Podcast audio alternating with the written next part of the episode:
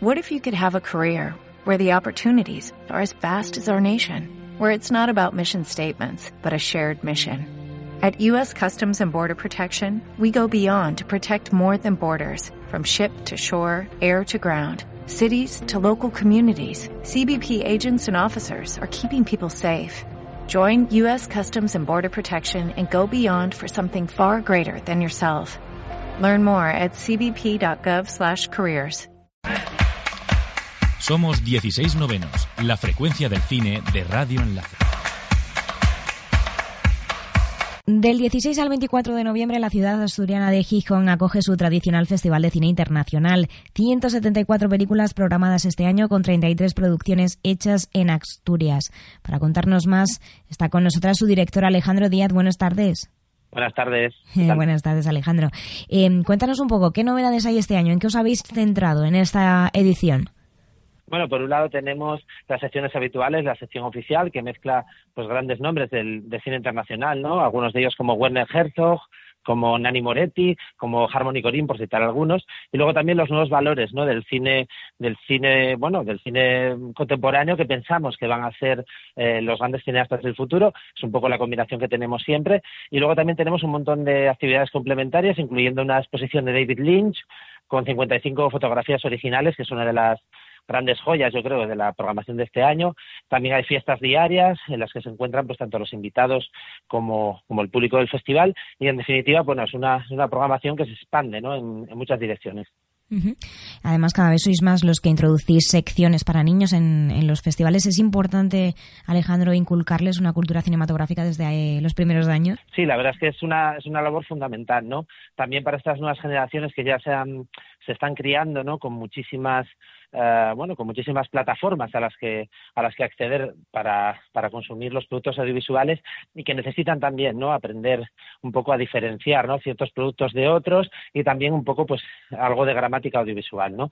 Nosotros tenemos una sección que es en Fans Terribles, que tiene más de 15.000 estudiantes, que además no vienen solo de Asturias, sino también de Galicia, de Castilla y León y de, y de Santander, y lo cierto es que este festival empezó en el año 63, ya cumple 57 años, como un festival para la infancia y la juventud.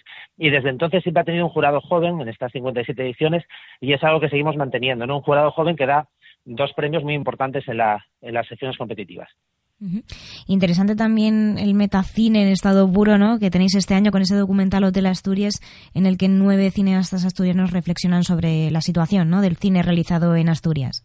Sí, hacemos un, bueno, es un experimento firmado por Ramón Lluís Bande, que es uno de los directores asturianos más laureados, ganador del premio Fitresti de la crítica internacional, y el año pasado estuvo en sección oficial donde ganó también eh, el premio especial del jurado, y él pues ha realizado inspirándose en una película de Wim Wenders que rodó pues durante un, festival de Berlín, eh, reuniendo a varios cineastas, se ha inspirado en eso para hacer una reunión de, de los cineastas que participaron en la anterior edición del festival, cineastas asturianos, y les ha dejado pues de alguna forma ¿no? y reflexionar sobre, sobre lo que puede ser el cine asturiano y sobre cómo se podría construir el, cine asturiano del futuro. ¿no? Creo que es, un, es una de las grandes también, eh, bueno, de las grandes películas, digamos, dentro de lo que es eh, lo, menos habitual, ¿no? que es además un formato de mediometraje. En los festivales es importante la selección, por supuesto, de películas, pero también el jurado, ¿no? Este año a lo mejor mucha gente se sorprenderá porque uno de ellos es un integrante de Vetusta Morla. Sí, es Pucho, el cantante y, y líder de Vetusta Morla, que bueno, para nosotros es muy importante también que, no siempre los jurados sean gente puramente del audiovisual, sino también abrirlo ¿no? a otras disciplinas artísticas. Y en este caso, pues le conocemos perfectamente desde hace tiempo. Es un gran cinéfilo, un gran conocedor del, cine independiente, además, y de autor, que es el que, el que mostramos aquí. Y además ya ha sido jurado, por ejemplo, en Filmadrid, ¿no? entre otros festivales, y también ha trabajado organizando muestras de cine y nos parece pues que es una, una gran opción también para completar ese jurado internacional. En tu caso, tienes amplia experiencia en la programación de, de festivales de una larga trayectoria, pero ¿notas cambios en los procesos de selección con la llegada de, bueno, de las plataformas o el aluvión incluso de documentales? Sí, la verdad es que ha habido mucho cambio, ¿no? A partir de, de, la proliferación del formato digital, pues sí que es verdad que han aumentado el número de películas, ¿no? Yo creo que no existe un dato de, en general para saber cuántas películas se hacen eh, al año en el mundo, pero estoy seguro de que ha aumentado, diría que exponencialmente, ¿no? Nosotros recibimos, pues, mm, entre las películas que recibimos y las películas que también buscamos son unas 5.000 más o menos al año, ¿no? Pero hay festivales, los grandes festivales pueden recibir incluso 20.000, ¿no? Es una, es algo muy distinto, ¿no? Antes, por ejemplo, pues leías algo sobre una película y había que esperar bastante tiempo hasta poder verla. Ahora mismo, desde que ves, por ejemplo, una revista digital eh, lees algo sobre una película y que te envían el link, pueden pasar minutos, ¿no? Incluso segundos, si, si tienes un poco de suerte. Em, esto es lo más complicado, Alejandro, pero ¿alguna recomendación para los que se vayan a pasar por el festival esos días?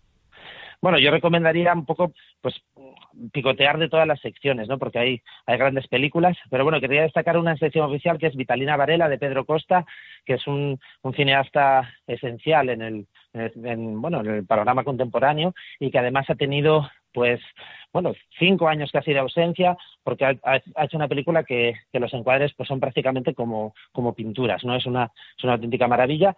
Y luego también esas retrospectivas que tenemos dedicadas a cineastas como Franco Piavoli que es un cineasta de 84 años que nunca había tenido una retrospectiva en España y que, y que es uno de los grandes descubrimientos no ya ya con una cierta edad nos interesa mucho también, ¿no?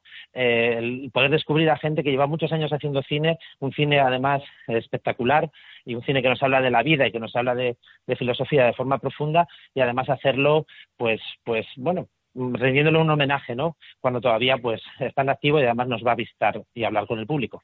Pues con esas recomendaciones nos quedamos. Recordamos a los que nos oyen que desde el 16 al 24 de noviembre estaréis presentes ¿no? en esa ciudad asturiana de Gijón con este festival. Alejandro Díaz, muchísimas gracias por prestarnos hoy tu tiempo. Pues muchísimas gracias a vosotros. Gracias. Hasta luego. Chao.